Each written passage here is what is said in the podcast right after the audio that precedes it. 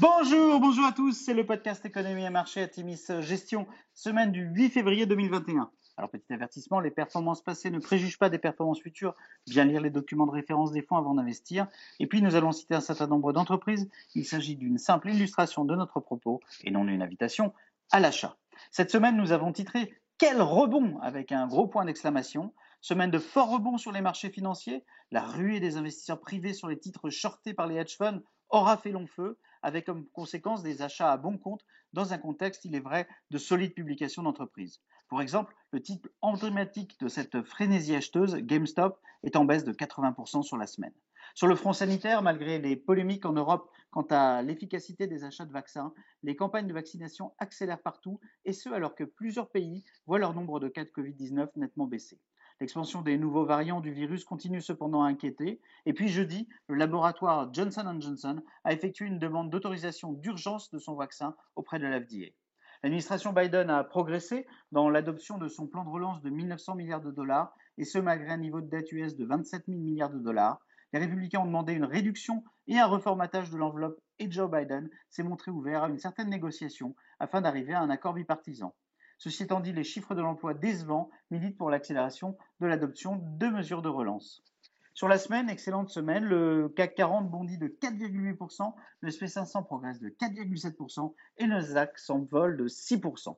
Alors, du côté des sociétés, nouvelle semaine de publication solide pour vos fonds. Le chiffre d'affaires d'Asso Systèmes ressort en croissance organique de 5% au Q4, croissance supérieure aux attentes, portée notamment par des chiffres meilleurs sur les logiciels et notamment les nouvelles licences.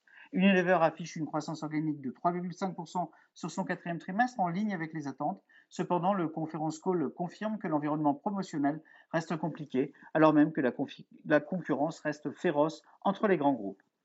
Belle série de publications aux USA. Alphabet présente encore une fois une dynamique remarquable au quatrième trimestre. La croissance du chiffre d'affaires est en progression de 23,5% à 56,9 milliards de dollars et ressort au total 7% au-dessus des anticipations. Le chiffre d'affaires d'Amazon dépasse pour la première fois les 100 milliards de dollars lors d'un trimestre à 125,56 milliards de dollars contre 119,7 milliards de dollars attendus. Jeff Bezos, fondateur d'Amazon, cède sa place de CEO à Andy Jassy, patron d'Amazon Web Services, l'activité cloud, est présent dans le groupe depuis 1997. Une page se tourne. Estée Lauder publie une croissance de 8% au-dessus du consensus avec un chiffre d'affaires en progression de 5% à 4,85 milliards de dollars? L'activité reste soutenue par le fort rebond en Chine continentale et en Corée qui atteint 35% de hausse contre 7% au trimestre dernier. Pinterest réalise un très bon Q4 avec un chiffre d'affaires en progression de 76% à 706 millions de dollars soit 9% au-dessus des attentes. Rien qu'en 2020, les recherches de produits ont été multipliées par 20 sur la plateforme, ce qui, euh, ce qui renforce un peu l'idée que Pinterest devient un outil d'achat en première intention. PayPal affiche d'excellents résultats avec un chiffre d'affaires en croissance de 23% à 6,12 milliards de dollars contre une croissance anticipée de à 6,09 milliards de dollars.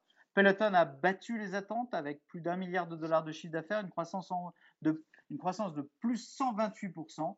Et oui, l'EBITDA ajusté ressort à 117 millions de dollars contre 77 millions de dollars attendus par le consensus. La société admet toutefois avoir des difficultés à faire face à la demande, ce qui pèse sur un cours boursier qui s'était envolé en 2020.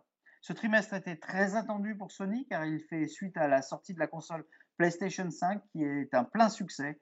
Le groupe n'a pas déçu avec un chiffre d'affaires de, de, la division gaming en hausse de 40% sur un an et 4,5 millions de PS5 vendus, une console toujours en rupture de stock.